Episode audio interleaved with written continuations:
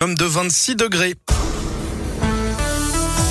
On y va pour le journal des bonnes nouvelles avec Gaëtan Barallon. Bonjour Gaëtan. Bonjour Guillaume, bonjour à tous. Déjà, première bonne nouvelle, le cheval c'est génial. Bien priori, sûr. hein. C'est Mais on- trop génial. On peut partir au cœur de l'Égypte antique sans partir de Lyon, justement. Direction ce matin, le centre commercial Confluence où l'expérience de réalité virtuelle, l'horizon de Kéops s'est installé depuis plusieurs mois. Et bonne nouvelle, elle est prolongée jusqu'en décembre prochain. Elle a déjà séduit plus de 90 000 participants. Après le sur-mesure, place à la démesure. Le plus gros bijou du monde est fabriqué dans la région. Un défi fou réalisé euh, par la joaillerie Princesse Ficelle, basée à Rouen, dans la Loire, installée également quai Saint-Antoine à Lyon.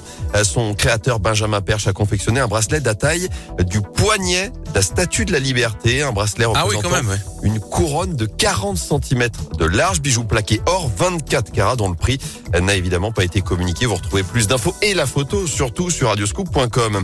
Un nouveau coup de pouce en attendant pour le portefeuille des Lyonnais. Le trimestre anti-inflation va être prolongé au-delà du 15 juin. C'est ce qu'a annoncé hier le ministre de l'économie Bruno Le Maire. Concrètement, les enseignes de grande distribution s'engagent à proposer, je cite, le prix le plus bas possible sur une sélection de produits.